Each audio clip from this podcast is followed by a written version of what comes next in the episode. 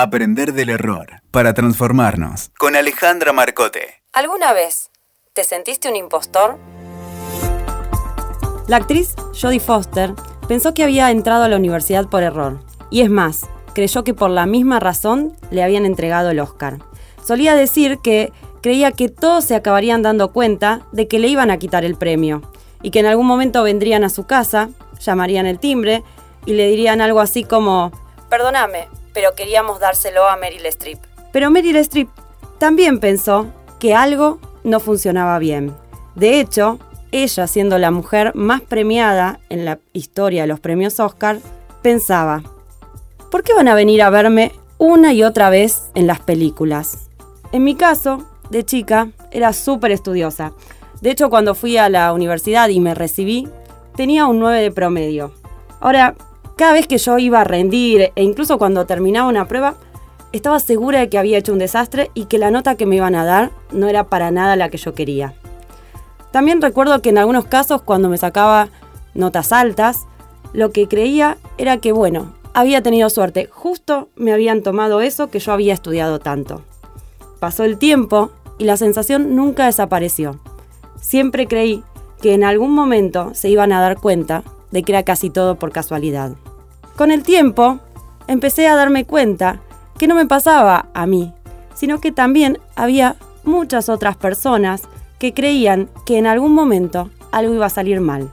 Incluso como en mi caso cuando la mayoría de los exámenes decían lo contrario. O también muchas veces algunas personas creen que no se merecen estar donde están porque de alguna forma son un fraude y alguien se va a dar cuenta.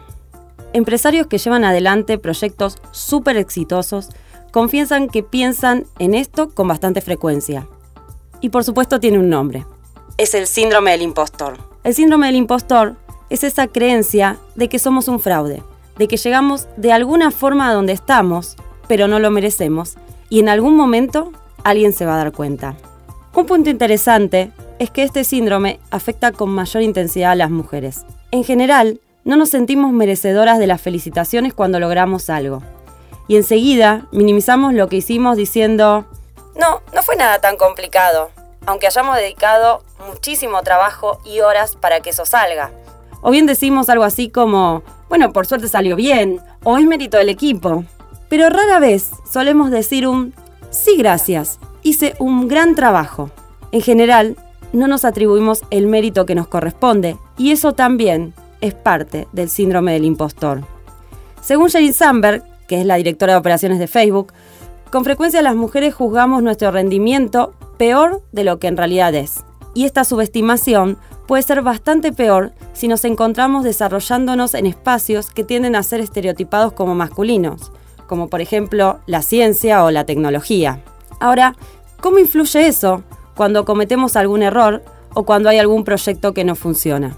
En general, las mujeres solemos cuestionarnos fuertemente nuestras habilidades y nuestras aptitudes para eso.